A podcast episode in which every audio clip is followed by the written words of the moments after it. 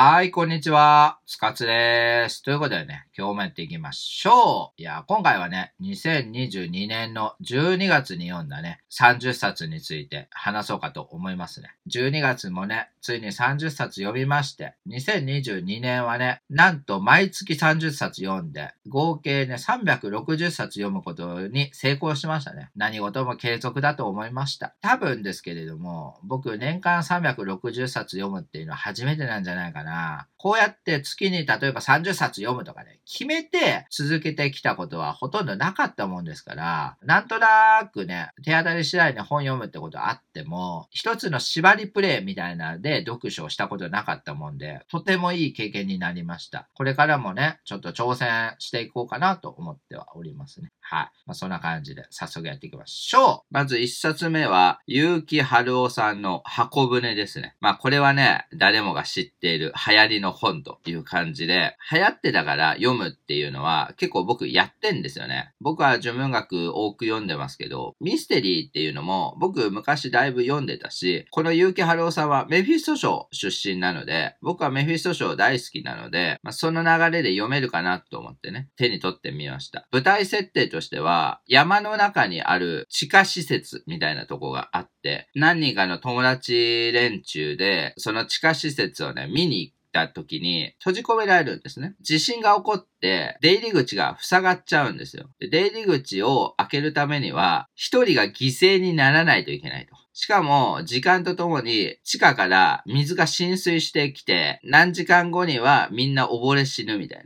な。それまでには誰が犠牲になるかを決めないといけないと。言ってる時になんと殺人事件が起こっちゃうみたいな話なんですけど、いわゆるね、トロッコ問題みたいのを内部に入れ込んでるミステリーなんですけど、なるほどねと思いました。で、最後の最後、おーってなる展開がありますね。そこが見物っていう感じかな。まあ、久しぶりにね、ミステリー読んだけど、まあ、どんどんミステリーも読んでていいのかもしれないね。純文学に限定して僕は本たくさん今読んでますけど、またミステリー読みたいなと思いました。で、2冊目は、前田史郎さんの愛が挟み撃ちですね。これはね、何年か前の芥川賞の候補作です。前田史郎さんっていうのは、五反田団って言って、いわゆる劇団を主催してる人ですね。演劇の世界の人ですが、小説は何個も出していて、何回か芥川賞の候補になったりしていますね。僕は他の作品とかも好きで、グレート生活アドベンチャーとか、愛でもない、青春でもない、旅立たないとか、ちょっと変な小説書くって感じ。ギャグ要素が強めなのかな。このね、愛が挟み撃ちも、2週ぐらいすると深みがわかるんだけど、一見読むと、最後のオチがギャグかみたいな終わり方するのよ。あらすじとしては、女の人、男の人、男の人っていう、いわゆる三角関係を書いた作品で、A さんっていう女の人がいて、B さんっていう男がいたら、そこは結婚してるんだけど、不妊の話が出てると。妊娠できないと。で、B さんは調べてみると、無精子症だったと。精子が一個もないので、それは妊娠しないってことになるのよ。でも二人の間に子供は作りたいなと思った時に、昔の知り合いがいて C さんっていう男の人がいて、C さんにちょっと頼むと。で、何を頼むかっていうところなんだけど、そこの現在軸と、あと過去の3人が友達だった軸みたいのがあって、夏目漱石の心の延長線みたいな感じかもしれないね。心も三角関係の話ですから、意外となんか深い気がした。前田史郎さんはね、何回か芥川賞候補になったけど、多分もう取らないのかなっていう感じ。一回三島賞は受賞してんだけどね。3冊目は、乾明人さんの泥に焼いとですね。まあ、これもね、何年も前の芥川賞の候補作。犬明人さんもね、確か5回か6回ぐらい芥川賞の候補になって、でも最終的には取らなかったね。ドロニアイトは日本的なマジックリアリズムだ。っていう評価もあったりとかする作品で、主人公がいて、主人公は昔ボクサーをやってたんだけど、昔相手をね、戦ってる時に殺してしまうと。明日のジョーとかでもよくありがちな、まあ、たまたまね、打ちどころが悪かって殺してしまったっていう、そういう過去を持つ主人公が、お父さんがお灸のね、販売員みたいなやってて、オリジナルのお灸みたいなのがあるんですよ。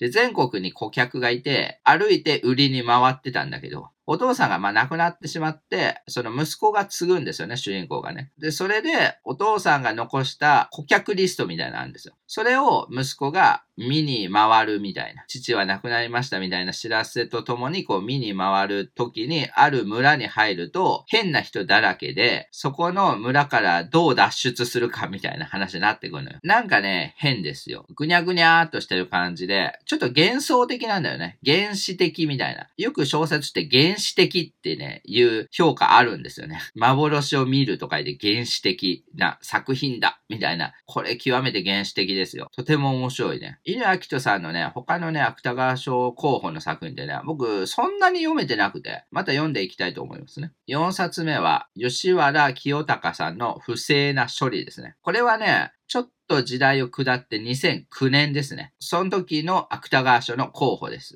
なんかパソコンの話なんだけど、ちょっとやっぱ2009年のパソコン感みたいなのがあって、古いんだよね。で、主人公も2009年の時じゃなくて、もうちょっと前が子供時代なんですよ。今大人時代で、子供時代の時はパソコン通信とかの時代で、プログラミングみたいなが多分第一世代ぐらいの人で、子供の時にゲームを作ろうみたいなで、プログラミングして、多分ね、スーファミとかファミコンとかでゲーム作れる機械みたいなあるじゃないですか。専用のキーボードみたいなで、それつなげて、プログラミングでゲーム作るみたいなできる時代で、それで主人公はプログラミング友達みたいなのが中学生か高校生で出会って、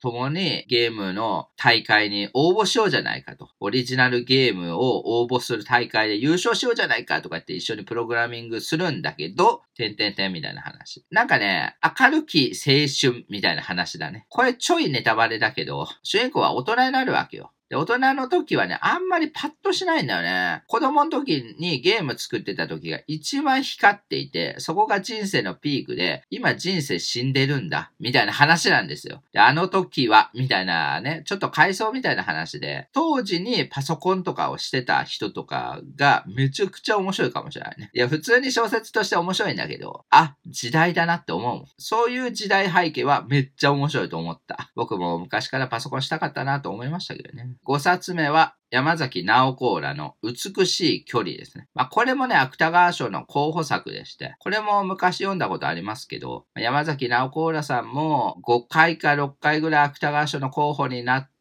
結局最後取れてないんですよね。ナオコーラさんって、まあ、人のセックスを笑うなっていうので文芸賞でデビューですよ。華々しくデビューし、高橋源一郎がめっちゃ褒めてたんですけど、作品数山ほどありますよね。エンタメ作家ぐらいの作品数あんだよね、ナオコーラさんってね。で、この美しい距離は、まあ、芥川賞候補だし、文庫本の解説が豊崎由美さんなんですね。単行本でも文庫本でも僕持ってますけれども、まあ、これはね、ガン小説ですね。闘病小説と言ってもいいんですけど、主人公は男の人で、まだね、40代とかじゃないかな。若いんだけど、奥さんがね、癌になっちゃったんですよね。奥さんは昔サンドイッチ屋さんをやってて、今でもサンドイッチのメニューとかを考えるんですよね。でも結構、病気のステージはかなり上がってって、で、ずっと病院にいるんですよ。だから主人公は普通の会社員かなんか仕事やってんだけど、毎日病院に行って看病というか、まあお見舞いに行くんですよね。で、奥さんといろいろ喋ったりするっていう話なんですよ。だからシンプルですよ。大きな物語があるわけじゃないんだけど、結構泣けてくると思う、僕は。とても良かったと思う。一見よくありがちな話だけど、よくありがちな話をもっともっと個別化して、一つの作品として収束させた感じがあって、とても良かったね。こういう小説やっぱ好きですよ。これこそ純文学っていう感じがあって、僕はいいなと思いますね。6冊目は、小林エリカさんのマダム・キュリーと朝食をですね。まあ、これもね、芥川賞の候補作なんですけど。というか、今回ね、ずっと芥川賞の候補作ばかりですけど、小林絵里香さんというのはね、もともと漫画家でデビューで、漫画もね、独特な絵を描きますよね。このマダム・キュリーと朝食をの表紙が小林絵里香さんの漫画の絵なんですよね。で、その小林絵里香さんが小説を書いたと。後に僕知ったのは、小林絵里香さんってずーっとね、漫画でもそうだし、小説でもそうだし、放射能の話するんですよね。放射能がずーっと自分の作品のテーマなんですよ。だからこれ、マダム・キュリーと朝食をもずーっと放射能の話するんですよね。だから主人公が二人いて、女の子と、あと猫なんですよね。猫は、タイムスリップかなんかをして、マダム・キュリーとかの世界に飛ぶことができるんですね。マダム・キュリーって、いわゆるキュリー夫人のことで、放射能物質を発見してるんですよね。当時、放射能物質って害があることも知らなかったから、研究すればするほど放射能の反応で体がボロボロになっていくんですよね。最後の方なんか髪の毛が抜けたりとか、そういうのやってたらしいですよ。でもそういう研究者がいたから、今の放射能っていうのがあるんだよ、みたいな話。放射能のね、歴史みたいのをね、結構教えてくれるんですよ、この作品。エジソンの話とかもあるんですよね。マダム・キュリーのところに行って、その後エジソンとかのところに行って、人間の発明みたいのをどんどんね、見ていく話になっていって、一つの伝記物みたいのを読んでる感じ。なんだけど、かなりね、読んだことないような小説って感じがしたな。この後に、いくつか小林エリカさん小説書かれていて、最後の挨拶ととか、トリニティ、トリニティ、トリニティとか、かなりいいですね。また読もうと思います、エリカさんの作品で。7冊目は、宮内悠介さんのディレイエフェクトですね。この作品も芥川賞の候補になっております。宮内悠介さんって、もともと SF 作家なんですけど、後に純文学の世界に来て、カブールの園っていう作品で、一回芥川賞の候補になるし、その作品で三島賞受賞になってるんですよね。で、その後にこのディレイエフェクトで、確か2回目の芥川賞候補になってると思うんです。で、このディレイエフェクトは、東京の街があるんだけど、そこで不思議な現象が起こると。それは、戦時中のね、1945年の映像がダブってって見えるみたいな話で、だから昔の人とかが普通に住んでて、ゴーストみたいな感じだから触れないんですよ。東京の街ごとが幽霊になってて、触れないから干渉ができないんだけど、みんな、例えば空襲警報とかが起こって、防空壕に逃げたりとかね、そういう映像がもうみんな見えるんですよね。このまんまでは、後々、東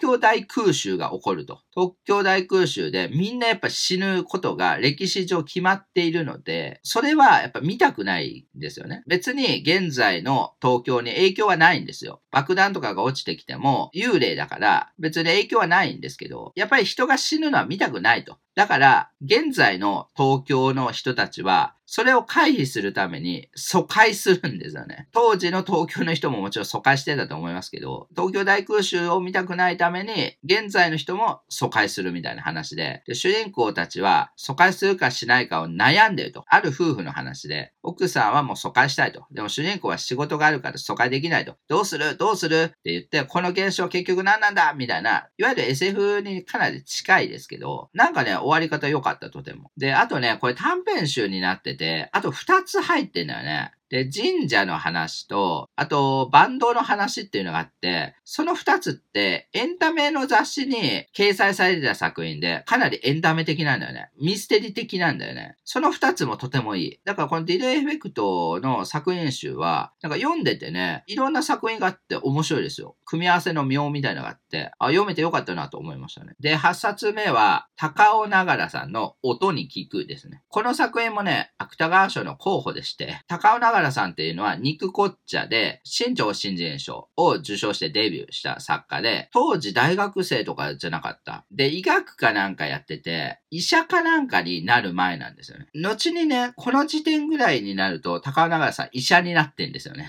だから医者になる勉強をしながら小説も書いてたみたいな。でもね、3冊本出してんだけど、で、全部芥川賞の候補になってんだけど、その後あんまり発表聞いてないんだよね。小説ね、どんどん書いててほしいしいんですけど、この音に聞くは3冊目で、これね、ウィーンが舞台で、ウィーンってね、音楽の街ですから、音楽がテーマなんですね。ある姉妹がいて、お姉さんは音楽のことはさっぱりなんだけど、翻訳家をやってんですよ。で、妹は天才作曲家みたいな感じなんですよね。で、その二人のお父さんっていう人がいて、ウィーンの教授をやってんですよ。日本人ですよ。日本人だけど、ウィーンの大学の教授かなんかやってて、音楽理論のめっちゃ偉いさんみたいなみたいな人で、昔にそのお父さんっていうのは、その娘たちを捨ててるんですよね。まあ、捨ててウィーンに行ってんですけど、その世界では有名人なんで、今度、妹がね、まあ、作曲家としてデビューはもうしてると思うんだけど、ちょっと箔をつけたいっていうことで、自分たちを捨てたお父さんの元を訪れて、妹の作曲はどうだと評価してもらうみたいなことで、今回ウィーンに来たっていう話で。で、これね、なんか昔のね、ドイツ文学みたいな感じで、ちょっと硬いんですよ、文章が。本当に岩波文庫の硬いドイツ文学読んでるみたいな感じ。そこがとてもね、面白いと思う。なんか新しいよ。逆に。でね、お姉さんは間に入るんですよね。妹がちょっとわがままっ子で、お父さんなんか会いたくないみたいな。お父さんのこと大嫌いなんですけど、お姉さんは、やっぱ妹を売り出したいと思っているので、お父さんとの間に入るんですけど、お姉さんはね、お父さんとね、別に話したいわけじゃないのよ。妹のためにやってんだよって言ってんだけど、妹は、でも別にお父さんに会いたくないとか言ってわがままするから、ヒーみたいななるっていう話。でもそこでウィーンの人々と会って、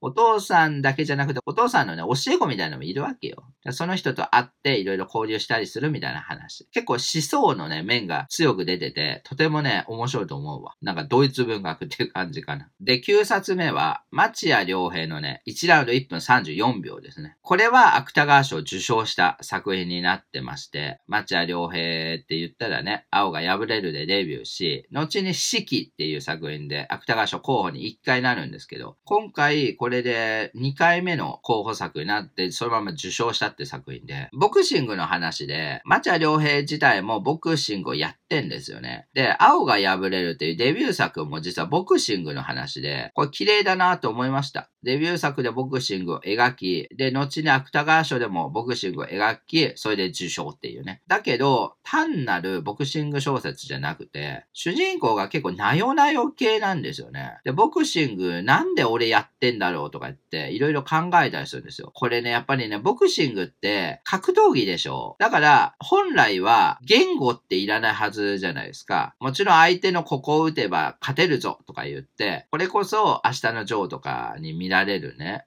思考回路みたいな必要だと思うけど、もっとなんか外側のメタ認知みたいのをずっと主人公はやってて、どうして俺はボクシングをやっているんだとか、相手のこともね、めっちゃ考えて、対戦相手が発表されたら、その対戦相手を Wikipedia とか、もしくは Twitter とかで調べて、相手はどんな人かっていうのを見るんですね。どんどんね、Twitter とか見ていくと、敵なんだけど、共感っていうか、相手の気持ちになってしまって、もうそうしたらね、友達になっちゃうんですよ。友達になっちゃうと、戦えなくなっちゃうんですよね。いわゆる主人公ってちょっと優しいんですよね。ボクシングって暴力ですからね。言ってしまえば相手を殴るんだから。だけどそこに優しさが入ってしまうと、その暴力性っていうのがかなり薄らぐっていうか、純粋な暴力にはならないんですよね。で、そこの邪魔な部分みたいなのが主人公にはあって、これってね、後々のね、本の子供に絶対繋がってくる話で、本の子供っていう野間文芸新人賞取った、去年か一昨年ぐらいに出た、すごい小説あるんですよ。僕も読んだことありますけど、それも暴力の話だったんだよね。町屋良平でね、多分ね、言語と暴力みたいのをどうくっつけるかみたいのを、その時にやってたんですよね。で、1ラウンド1分34秒も多分それやってんですよね。で、最後の方とかもかなり詩的な感じがある。言葉をずっとやってるから、途中からね、日本語が変になってきて、なんか本の子供もそうだったけど、ぐにゃぐにゃした日本語みたいのが出てくるんですよ。僕の感覚では。小説の文章じゃなくて、白文章な感じがして、へえ、なんか変わってんなと思いました。これね、ずっと積んどくしてたのはやっぱもったいなかったなと思います。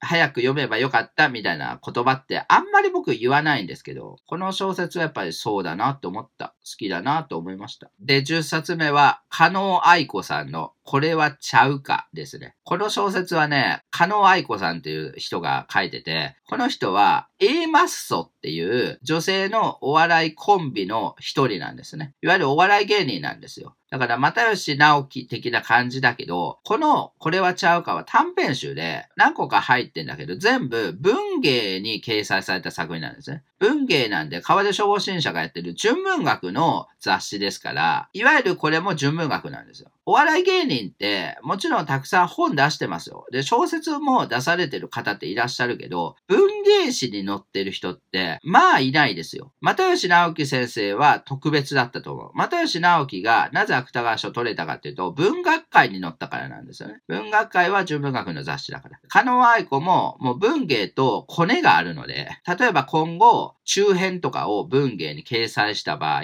芥川賞の候補とかになる可能性全然あるんですよね。なんかね、6編ね、それぞれいろんな色があって、結構奇想系の話とかがあったりとか、あと一番最初の話僕好きで、ある女の人がいて、同じアパートに住んでる、隣の部屋に住んでる友達みたいなのがいいんですよ。で、その人のツッコミをあらかじめ考えて、ボケを考えると。何かボケをして友達が突っ込むだろうと。で、その突っ込みに対してさらにこっちも何かボケをかますみたいなをあらかじめ想定して友達のところに行くみたいな話があって、漫才なんだよね。漫才っぽいなっていう話があったりとか、あとね、映画の話よかった。大学生の映画部みたいなね、英検みたいなところが主人公で、その英検がやってるコンテストみたいなのがあって、みんなそれぞれ映画を完成させるんだけど、まあ、次の日コンテストトの締め切り日だと。それまでに主人公も映画撮ってんだけど、その大学には完成した映画を邪魔する妖怪みたいなのがいて、主人公が、やった映画完成したぞみたいな思ったら、完成した映画を見てみると、後半の方ガキガキになってんですよ。ここの映像がなくなってるとかになって、自分の編集ソフトとかを見ると、そこの映像だけないとかになって、、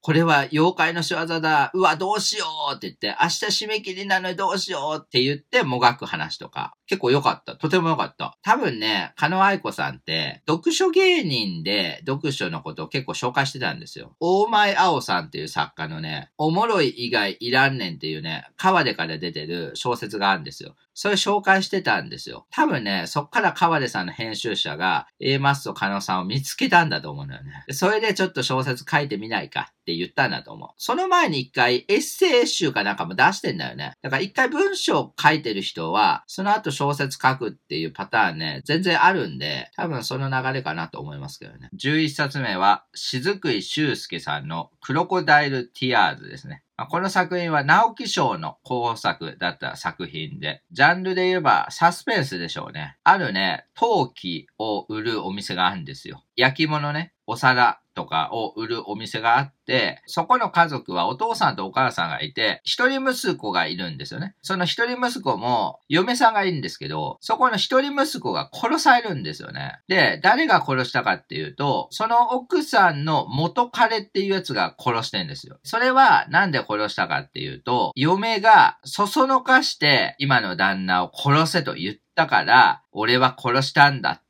殺人者は言うわけですよ。でも、その嫁さんに聞くと、私はそんなこと言ってないっていうわけですよ。ずっと、その嫁からすると姑ね、お母さんは疑惑を持ってるんですよね。この嫁が、うちの息子を殺したんだわって思って、いろいろ詮索していくみたいな話なんですよね。これね、ずーっとそれなんですよね。結構ページ数あるんだけど、ずーっとそれやんの。でもね、いろいろね、話がね、いろんなところで展開していくんで、読み応えはめちゃくちゃありますよ。こういうサスペンスものもいいですね。人間を信じるか信じないか、みたいなところの、ある種の家族ものになっていますから、そういうのが好きな人はぜひ読んでみたらいいと思います。で、12冊目は、千早茜さんの白金の葉ですね。これれも今回の直木賞候補であり、受賞しましたね。直木賞受賞作になりまして、これはね、時代物の一種でありまして、戦国末期がね、舞台で、いわゆるね、石見銀山の話なんだよね。石見銀山の当時の生活のことを話してんですけど、主人公がね、梅ちゃんって言って、最初子供でね、隣のね、町かなんかからやってくるんですけど、もうお父さんとお母さんいなくなっちゃって、子供一人でね、やってきて、どうやって生きるかってなった時に、そこに山市って言って、どこに銀が埋まってるかを予想する人みたいなのがいて、その人に拾われて一緒に生活すると。最初は梅ちゃんの幼い時の目から、石見銀山の結構残酷な環境というか、そういうのを見ていくんですよね。つまり、男っていうのは、岩見銀山でずっと働いてるんだけど、鉱山で働くから、で、その時ね、防塵マスクみたいのもないから、悪い物質が肺に入っちゃって、若い男はね、すぐ死ぬんですよね。もう多分30歳ぐらいでね、死んじゃうんですよね。女の方は鉱山には入らないので、長生きするんですよね。そうすると、女は死んでいく男を見ていくっていうね、人生になっていくわけ。だから、その寿命にね、差ができるんですよね、その街は。そこに、梅ちゃんは最初子供だったんだけど、どんどん成長していくと、そこに組み込まれていくんですよね。で、自分がその残酷なシステムの中でどうやって生きていくかっていうことに今度なっていくから、かなり良かったね。僕泣いちゃったもんね。これこそ人間のね、生き様みたいなのが書かれてて、とても面白いんでね、ぜひって感じかな。で、13冊目は、なぎらゆうさんの何時星のごとくですね。これも直木賞の候補作になっておりますけれども、恋愛小説なんですよね。で、個人的にはそんなにパンとはまらなかったんですけど、でもこういうタイプの小説もあるんですよね。ちょっとセカチュウとか、つまり、なんか純粋な恋愛っていうか、こういうタイプって結構ベストセラーになることありますよね。個人的には直木賞向けではなくて、どちらかというと本屋大賞とか、そっち向けの作品だと思うんです。まずあらすじ言うとね、瀬戸内のね、ある島があって、そこに高校生の男女がいるわけですよ。親がちょっとどちらも問題児であると。主人公たちは、早くこの島から出ていきたいと思いながら、お互いが惹かれ合ってイチャイチャしてるみたいな話で、その時に男の方は漫画家になるんだよね。漫画原作者になって、、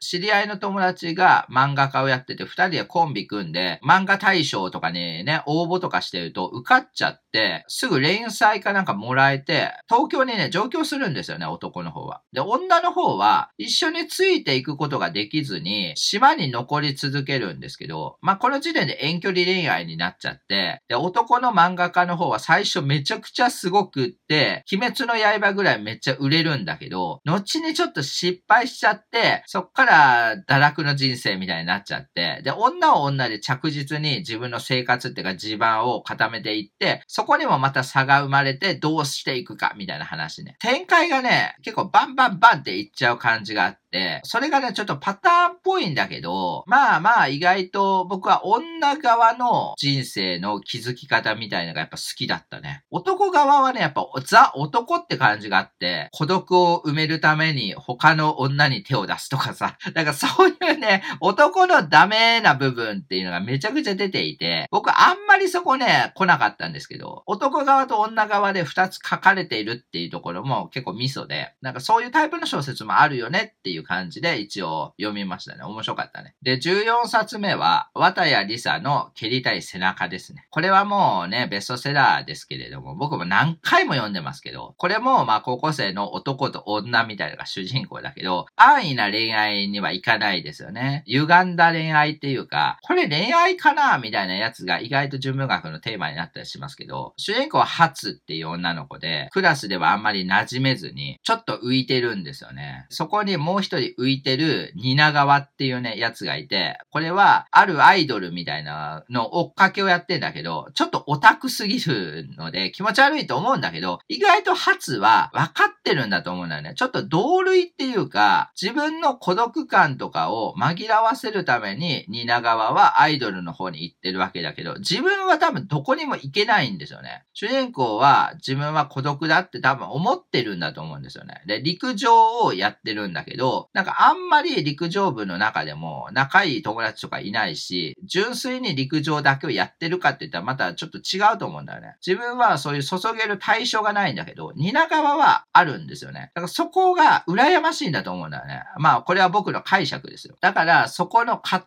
藤みたいのが初にはあって、いわゆる自分より多分下に見てる蜷川は意外と自分より上のことをやってると思うとさ、ちょっと悔しかったりとかさ、ちょっと妬んだりとかあると思うんですね。まあ、それよりもっとなんか複雑な感情だと思いますよ。で、主人公も多分分かってない、それが。だからその分かってない感情が蹴りたいっていう気持ちにつながるんだと思うんですけど、こういうのって高橋源一郎がめっちゃ褒めてるタイプの小説で、実際確か文庫本の解説は高橋源一郎だと思いますけれども、この小説ってね、2000年代のもう初めの方に芥川賞取っていて、0年代のザ文学、新しい文学みたいな、蹴りたい背中を認めるか認めないかで、これからの文学観が変わっていくぐらいの結構重要なね、ピースだと思ってますけれども、僕は結構評価してます。面白い。好きですね。で、15冊目は、金原ひとみのヘビにピアスですね。まあこれもね、まあ蹴りたい背中と同時受賞ですので、まあめちゃくちゃ売れたっていうのもあるし、これ自体が蹴りたい背中の逆のパターンっていうか、逆のアンサーですよね。蹴りたい背中が結構陰キャ的な小説であれば、ヘビにピアスは陽キャ的な小説で、主人公は女性ですが、スプリットタンって言って、ベロが2つに分かれてるっていうのを見せられて、それに興味を持つと。今度タトゥーも入れるって言って、あるタトゥー師のところに行くと、そのタトゥー師と不倫するみたいな話になっていくんだけど、激しい感情みたいなのず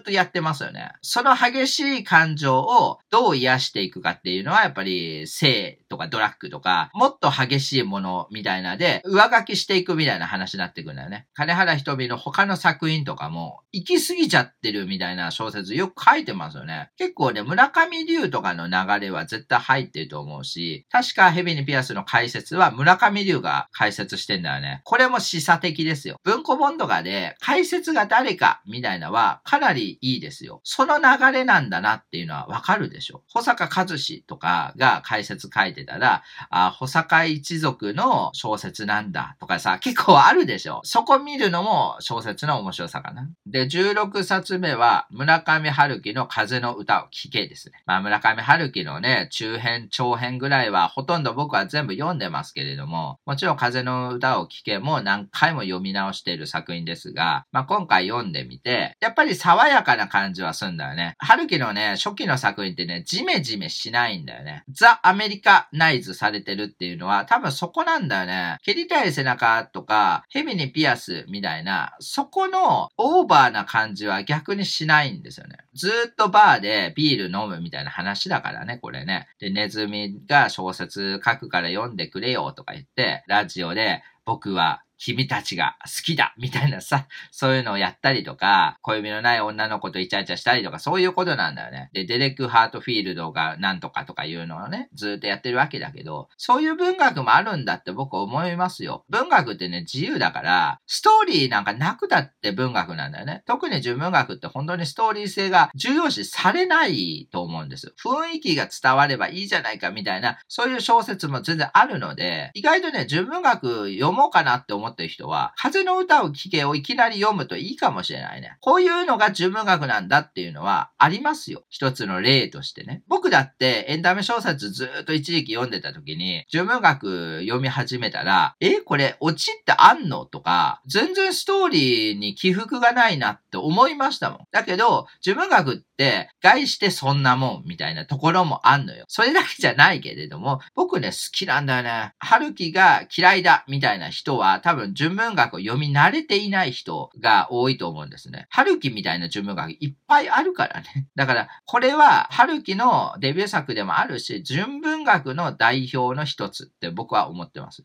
17冊目は田中康夫のなんとなくクリスタルですね。この辺ね、時代性出てると思いますけれども、春樹のね、風の歌を聴けは1979年かなんかに出てんだよね。なんとなくクリスタルは81年に出てんですよ。2年後に出てんですよね。かなり似てないですか。僕ね、風の歌を聴けとナンクリはね、やっぱり雰囲気似てると思うんだよな。なんとなくクリスタルは、田中康夫のデビュー作、文芸賞受賞作で、これもベストセラーになっていて、いわゆる注釈小説で、小説の中に1980年代初期の固有名詞がめちゃくちゃ出てくるんですね。ファッションとか、洋楽とか、建物とか、そういうのがずらーっと出てきて、客中がいちいちついてるんですよね。これ風の歌を聴けっていうか、春樹とかも洋楽大量に出てきますよね。80年代ぐらいになると、固有名詞みたいなのがドバドバ出てくる小説ってたくさん出てきて、ここが結構サブカルというか、ポッップ性みたいなのが入ってきたんですよね、文学の中にね。確か風の歌を聴けも、なんとなくクリスタルも芥川賞の候補に確かなってると思うんですが、取ってないんですよね。この辺のポップ性っていうのは当時認められにくかった、吉本バナナとか山田栄美とか、そのあたりはことごとく芥川賞取らなかったんですよね。なんとなくクリスタルもストーリーがあるかっていうよりかは、その客中っていうか、固有名詞の多さとか、あと主人公は大学生のお嬢さん、お坊ちゃんみたいな人たちが主人公で、みんなでディスコに行って踊ろうぜみたいな話なんですよ。ただそれだけですよ。彼氏を作るかとか、彼女を作るかみたいな、それだけやってる普通の大学生みたいなのをただ描いただけの話なんですよ。そこになよなよ性みたいなとか、激しさとかが全くなくて、ずっと日常やってんだけど、これこそが我々の等身大の生活なんだみたいな感じで書いてると思うし、これも解説が高橋源一郎が書いてんだけど、資本主義的だって書いてますよね。風の歌を聴けを読んだ後になんとなくクリスタル読むとパッと入ると思いますよ。春樹受け付けられないみたいな人は、80年代文学を読むと面白いかもしれないね。で、18冊目は、鶴川健吉さんの砂回りという小説ですね。この作品の中に、砂回りっていう作品と、感想腕っていう2つ入ってるんですね。で、感想腕の方は、文学界新人賞を受賞して、まあ、いわゆるデビュー作。で、砂回りは、芥川賞の候補になってます。2010年代のね、新人賞でね、僕変なの多いなって思うわけ。2020年代とかに入ると、結構新人賞は新人賞で、やりたいことがわかるんだけど、2010年代の新人賞って、なんか変な時代だったなって思って、なんか片っ端から読んでみて、なんかパッと入らないんだよね、僕の中に。特に文学界新人賞って、変なの多いよ。これ感想でもね、なんかよくわかんない。砂回りの方は、主人公は相撲のね、行事さんなんですよね。相撲の世界をずっと書いてるっていう、いわゆる職業小説みたいな、お仕事小説みたいな面もあんのよ。これはわかりやすい。ただ、感想腕の方って、なんか主人公がアパートに住んでて、ちょっとニートっていうかフリーターみたいなしてて、同じアパートにおじいさんかなんかがいて、そのおじいさんと出会って、おじいさん臭いな、みたいなとか思ったりするんだけど、二人は別に交流とかするわけじゃなくて、なんかそれぞれ多分孤独を抱いていて、そのまんま孤独のまんま死死にはしないけど、ゆくゆくは死んでいくだろうなみたいな変な小説なんだよね。これなんか文学として別に新しいかっていうか新しくないと思うし、古いかって言われたら古くもない、なんか変なところなんだよね。そういう変な部分に多分文学界新人賞は文学性を見出したんだと思うんだけど、でもね、やっぱりこういうなんか間っていうか隙間産業っていうか、ニッチなところの文学僕めっちゃ読みたくて、一見ね多分ね、面白みがわかんないと思う、これ。僕はわかんない。だけど、その面白みがわかんない部分をぐるぐるぐるぐる回すと、遠心分離器みたいになって、何かが剥がれ落ちて、それが面白いとか、美味しいとか、なんかね、ちょっと複雑な手順いかないとわかんない文学ってあんだよね。そこが僕いいと思えば。で、2010年代の文学界新人賞は、本当に答えがわかんない。みんな読んでほしい。2010年代の文学界新人賞。で、19冊目は、中原正也のマリーフィフィの虐殺ソングブックですね。中原正也の初期の作品ですけれども、僕ね、中原正也のね、作品って、まあ、特に初期の方ってめっちゃ短いね、まあ、短編よりもうちょっと短い小編みたいなのもあって、それね、一個一個も覚えられないんですよね。僕ね、一昨年の11月ぐらいから500冊ぐらい本読んでんですよ。ほとんど小説が多いですけれども、大体あらすじって説明できるんだけど、中原正也の本だけはもう忘れちゃうんですよね。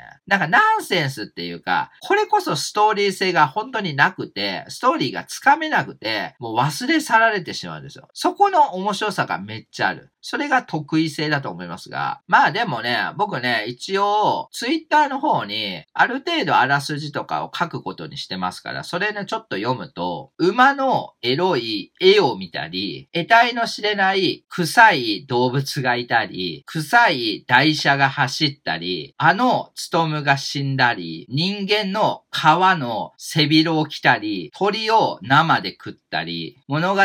終了後に全員病死したりする話なんだよね。確かにそんな話あったなって思いましたけど、短編のね、一つのね、タイトルが、物語終了後全員病死っていうね、それがタイトルの小説あるんですよ。だからそういうね、なんかナンセンスであって、物語をぶっ壊そうとしてんですよね。おそらくだけど、わざとストーリーをつかめないように、わけのわからんようにすることで、アンチ文学、アンチストーリー、アンチ物語みたいのをやってるのが中原正也。僕結構初期の作品ぐらいしか読めてなくてね、中期、そして最近のやつとかもどんどん読みたいなと思いますね。で、20冊目は、諏訪哲司さんのあさっての人ですね。まあこれは芥川賞を取っている作品で、群像新人文学賞を受賞し、速攻で芥川賞を取ったという作品ね。まあやってることは言語実験みたいなことずっとやってますよね。つまり文学っていうのは人間性をよく描くっていうね、言われますよ。人間の心を描いてるってよく言いますけど、もう一個言語実験の部分もあって、特に純文学っていうのは、言葉について言葉で描く。っていう、同じ芥川賞で言ったら黒田夏子の AB 産後とか、室井光弘の踊るデクとか、言葉そのもの、文学とは何か、言葉とは何か、みたいなとこに着目する小説。そしてあさっての人はそれなんですよね。語り手がまずいるんだけど、語り手のおじさんが今行方不明になってんだけど、そのおじさんが残した手記っていうか日記っていうかノートみたいのがあって、それを辿っていくみたいな話で、おじさんはもともと昔、喫音を持ってたんだけど、今は治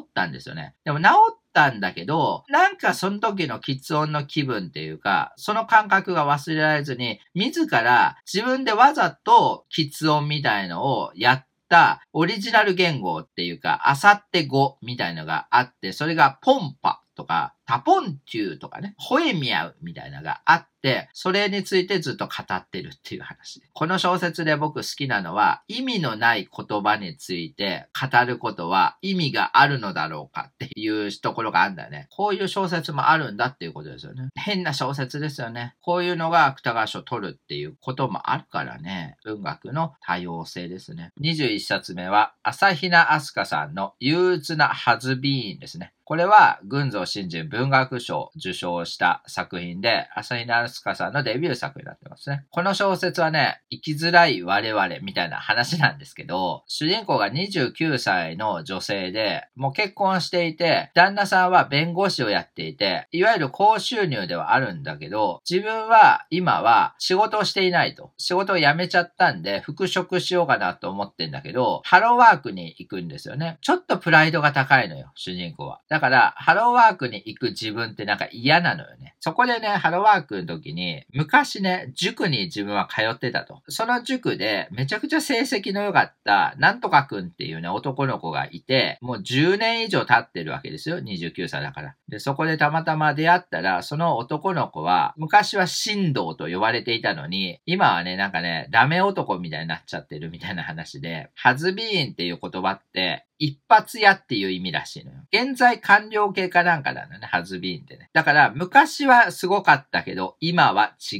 うみたいな、そういう意味があるらしく、自分も昔はすごかったけど、今はダメなんだみたいのを認めていくみたいな話かな。まあでも結構テーマとしては、よくありがちな感じな気がする。でもちょっと早いよね。これね、2006年の作品で、今は結構こういう作品多いと思う。当時は多分少なかったのかなっていう感じがして、多分早かった作品かなと思います、22冊目は、松尾鈴木さんのクワイエットルームにようこそですね。これはね、映画にもなってる作品で、実は芥川賞の候補になってるんですね。松尾鈴木さんは大人計画のね、人で、演劇の人ですけど、小説もいくつか書いて、何回か芥川賞の候補になってます。このクワイエットルームようこそってさ、今この小説書けるかっていう内容だと思うんですよ。2005年だからね、まだあり得たのかもしれないけど、いわゆる精神科病棟の話で、主人公女の人がいて、オーバードーズしてしまったと。で、それで精神科病棟に強制入院かなんかになって、て入院してんだけど、そこにいる患者たちとの交流みたいのを書くんですよね。でも変な人ばっかりで、いわゆるね、精神科を受けている人たちのおかしな言動みたいのを、ちょっとギャグ要素として書いてるんだけど、今これやるとちょっと差別的な感じするような気がするのよ。どうなのかな？当時はもしかしたら、まだ精神科病棟っていうのは、まあ、閉鎖病棟みたいな感じで、ちょっと偏見みたいのが、まあ今でもあるかもしれないないけど、昔の方がもっとあったわけだから、そこのところを面白おかしく書いたっていうのかもしれないね。ちょっと差別的な要素が入ってくるから、ある種のタブーみたいになってる気がするのよね。だからそこを文学的にどう評価するかっていうところあるんじゃないですか。後に元幸子とかがメンヘラ女性とかで芥川賞の候補になった時に、メンヘラっていうものを文学としてどう認めるかみたいなので結構論争があったみたいな話あるんだけど、そこら辺をずっとやってるのかなっていう気がする。23冊目は元谷幸子のあの子の考えることは変ですね。まあこれもメンヘラの流れでね、これ出てくるわけだけど、まあこの作品も芥川賞の候補になっていまして、まあ元谷幸子は後に衣類婚姻譚っていうので芥川賞を取るんだけど、その前に芥川賞候補になってた作品。この作品って女性が2人いてて、1人はおっぱいがでかいみたいなをアイデンティティにしてて、セフレかなんかかがいいんだよね。太ってる男の人がいて、その人は昔痩せてて、めっちゃイケメンだったけど、バクバク太ってきたと。主人公が逆に食べさせまくってると、物を。太らせて、自分だけのものにしたいみたいな。彼氏じゃないよ。セフレだからね。で、もう一人は、まあ、東京のある町に住んでんだけど、煙突がね、近くにあって、で、そっからね、ダイオキシンがめちゃくちゃ出てきて、自分はダイオキシンに害されているんだ、みたいな、ちょっと妄想チックな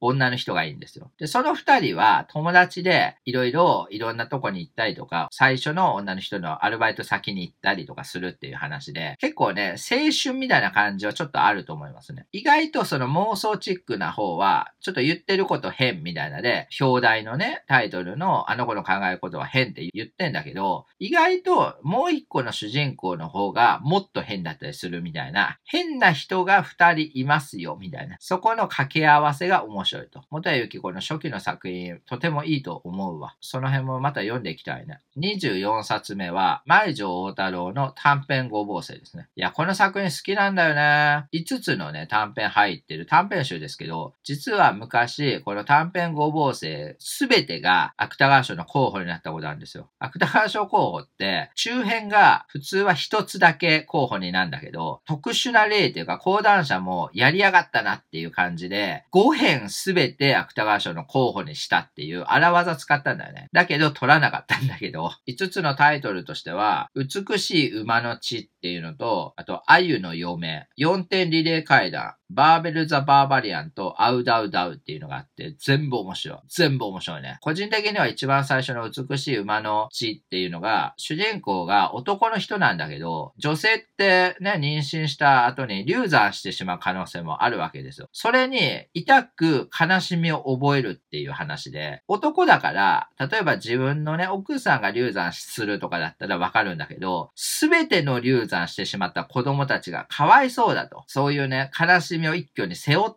た男の話で、いろんな女性に言うんですよ。流産した子ってかわいそうとか言うと、あなた関係ないでしょってずっと言われると、あなた男なんだから、そんな感情は抱く必要はないわよって言われて、だけど主人公はそういう感情だからね、ら急にそれ湧いてしまってるから、で、誰に言っても、お前狂ってるって言われるんですよね。で、それで誰からも理解されないみたいな話になっていくんだけど、これ本当になんか綺麗な感じするわ。わかる。なんかね、わかるなーって思うし、例えば最後のアウダウダウとかは、妖怪のアウダウダウっていうのがいて、森に妖怪かなんかがいて、それは箱なんだみたいな。箱の妖怪みたいのがいて、動物たちを生贄に捧げないと、箱の妖怪は倒せないと。そもそも倒せるものではなくて妖怪だから、神様みたいなもんだから。だけど、悪いことをさせないようにすることはできるから、そのために動物たちを殺さないといけないとか、そういうね、意味のわからない設定みたいなのが出てくるんだけど、前城だろうって結構神様出てくるんだよね。ストーリーの中に神様みたいなのがよくよく出てくる。この本だけじゃなくて、いろんな作品によく出てくるの、前城って。そのね、不条理さみたいなのがとてもいいし、それにどう抗うか、どう処理するかみたいなのがテーマになったりもするから、そこをね、誰か評論してほしい。舞城の神様性みたいなのを誰か評論してほしいなって思ったりしますね。25冊目は、一穂道さんの光のとこにいてねっていう作品で、これは今回の直木賞の候補ですね。で、この光のとこにいてねは、一種のレズビアン小説みたいなやつだけど、レズビアンまではいかないとは思うが、女性の友情みたいな。で、ちょっと恋愛入るか入らんかみたいな、ガールズラブみたいな、入るか入らんかみたいなところをやってる感じかな。主人公が二人いて、小学生の時に出会ってんですよね。たまたま出会って、学校とかも違うし、環境とかも違うけど、たまたま出会って、なんか友情みたいなのが結ばれるんだけど、親の都合で別れ別れになっちゃって、次高校生なんですよね。高校生の時にまた再び二人は出会うんだけど、また別れてしまって、今度大人になってから出会うっていうことなんですよね。だから結ばれつつも別れる。別れながらもまた結ばれるみたいな、運命の出会いと別れみたいのがあって、お互いにおそらく人間関係はビクビクしてんのよ。大人になった方がビクビクしてると思うんだよね。で、お互いにちょっと毒親みたいながず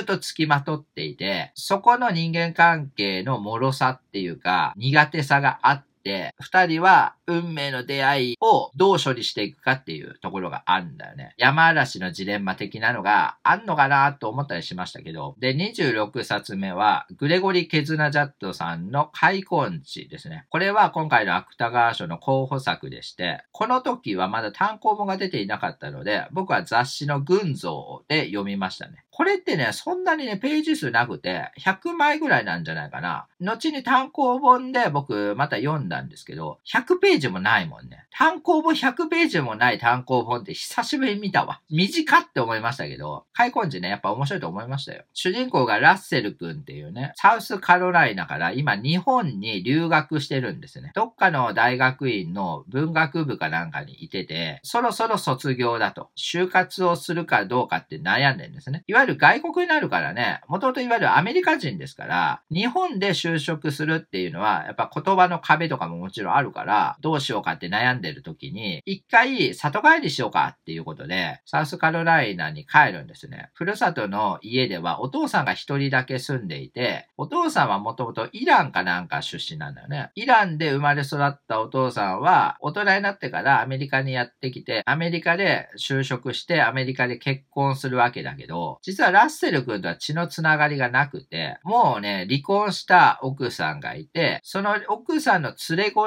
だったのがラッセル君だから、義理の父親なんだけど、お母さんは別れちゃってるので、ラッセル君にはお父さんしか多分家族はいないんですね。だからお父さんも元々外国からアメリカにやってきた人だから、実はラッセル君も同じ立場なんだよね。アメリカから日本っていう外国で住むか住まないかっていうところになってますから、そこを重ねていくって話だよね。自分とお父さんっていうのは境遇的には今似てて、そこを多分お父さんに聞きたいっていうか、お父さんはどう考えてるんだろうと、どう考えてきたんだろうっていうところを、お父さんは今庭のツタ、植物をどう処理するかっていうね、燃やして処理しようかな、みたいな考えてるのと合わせていくっていう、うまい小説ですよね。越境文学ですよね。27冊目は、佐藤厚さんの荒地の家族ですね。この作品も当時は単行本がなかったので、雑誌の新潮で読みましたね。で、これは後に芥川賞受賞しますね。荒地の家族も良かったね。これは震災小説になるわけですけれども、主人公は今40 40歳で植木職人やってんですよね。震災のもう10年経ってますみたいな話なんだけど、これ悲しいのはね、主人公のね、境遇っていうか、今までの人生が悲しいことが多すぎた。前の前の奥さんみたいなのがいて、その人を病気でね、失ってんですよね。その後に他の人と再婚するんですけど、その人が流産してしまうんですよね。で、流産した後に、主人公とは別れますってことになって、離婚になるんですよね。で、その前に311ね、東日本大震災で津波にあっっていて、主人公がね、なんか仕事をね、独り立ちしようって思った時に、まあ植木屋さんやってて、植木屋って結構ね、トラックとか、あとハサミとか、なんかいろんなね、道具がいるらしいんだけど、その道具をね、置いていた倉庫が津波に流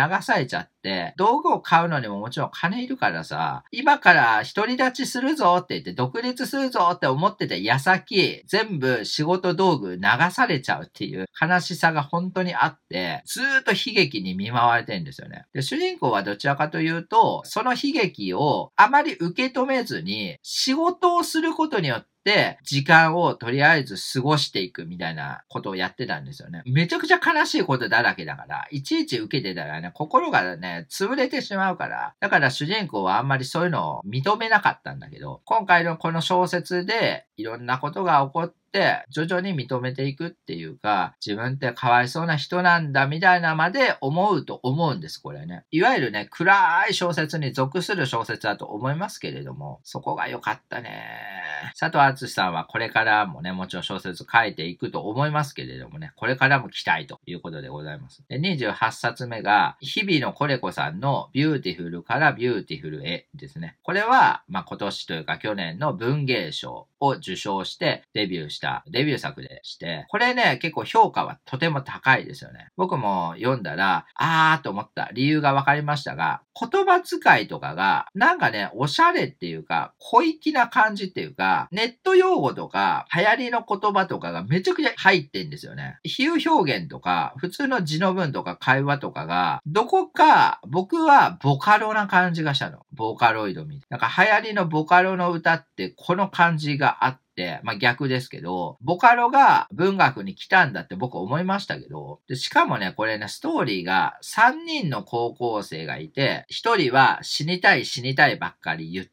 る女の子。受験勉強頑張ってるけど、死にたい死にたいってずっと思ってる。で、もう一人は、一人の男とイチャイチャしまくって、どっぷり自分の身も心も全部捧げて、死んじゃってもいいやと、心中しちゃってもいいわ、みたいな女の子。で、もう一人は、自分の言葉って多分あんまり持ってなくて、親友だと思っていて、ちょっと上だと思っている友達の言葉とか思想とかを使って、っ表現している男の子がいて、その3人が言葉っていうおばあちゃんがいて、おばあちゃんがなんかいろんなことを教えてくれると。言葉の塾みたいな感じで、精神の塾っていうか魂の塾みたいなところに行って、3人が集うみたいな話なんですけど、いや、よかったね。読了感がね、僕、すがすがしい感じがした。意外とこれかなり暗いんですよね。さっきのね、荒地の家族って暗い小説だと思うんだけど、ビューティフルからビューティフルへも、かなり暗い小説だけど、言葉が明るいんですよね。だから、暗さを多分感じさせないんだと思うんだよね。ちょっとメンヘラぐらいまで入っちゃってる世界観なのに、意外と言葉の表現がポップだから、ちょっとごまかされる感じがあって、僕はとても好きなんですよね。これ、日比野コレコさんのデビュー作なので、次の作品がやっぱり期待ですよね。そこは僕は見物なのかなとは思ったりしますけど。29冊目が安堂ホセさんのジャクソン一人ですね。まあ、これは今回の芥川賞の候補作になってまして、さっき言った日比野コレコのビューティフルからビューティフルへと同時の文芸賞受賞作なんですね。いわゆる黒人小説でもあるし、あと LGBT 小説でもありましたよね。いわゆるマイノリティのマイノリティみたいなのず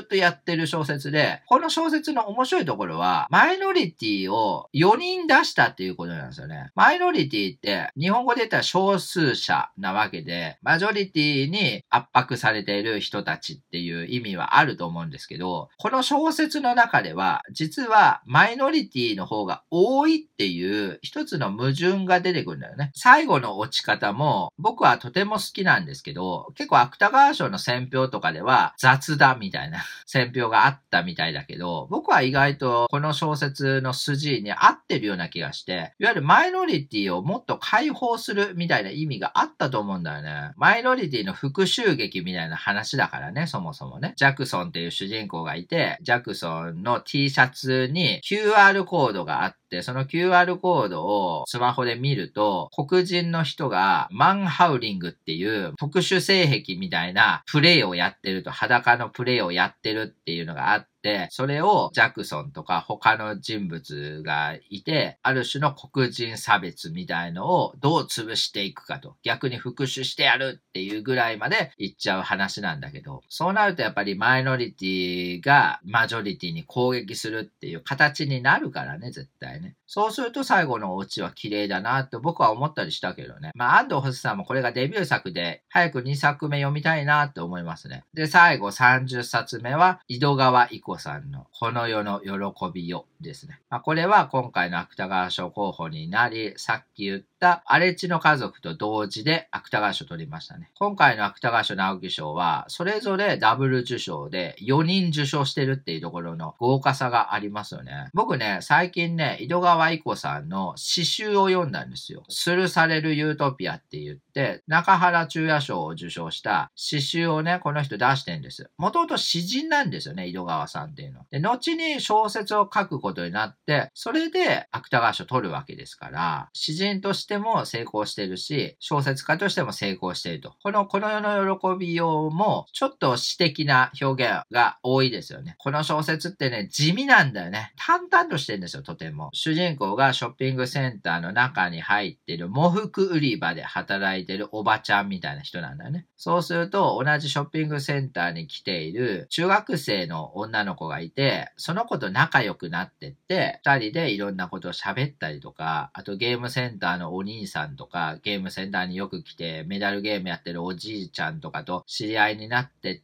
いろんなことをしていくみたいな話なんですよ。でもね、これ二人称で書かれていて、二人称的な実験性があるんですよね。僕はとても良かったと思うんですよ。それは僕のこの世の喜び用の動画を見てもらったらいいんですけど、この小説って、小説を読むこと自体の快楽みたいなが多分ある小説なんですよね。小説ってね、ストーリーが楽しいとかいうのと、もう一個文字をただ読みたいみたいな快楽もあるんですよね。本を読むっていうことは文字を追っかけていくっていうことですから、それって詩的なんだよね。詩ってね、ストーリーって別にないし、雰囲気とかの表現とかもあるけれども、文字を読むっていう、そこの純粋特化した文学表現だと思うんですね。詩はね。この小説はやっぱいろんな読み方ができると思うわ。そういった点ではやっぱ文学的に貴重な感じは僕はしましたね。まあそんな感じでね、2022年の12月に読んだ30冊を紹介しました。月に30冊読むことってね、意外とね、難しいように思いますけれども、今月は厳しいなって思うときは、薄い本をたくさん読んで、かさ増しすることで、月に30冊読むことってでききると思うんですね。僕は、この縛りプレイをしてから、いろんな本読もうと思っ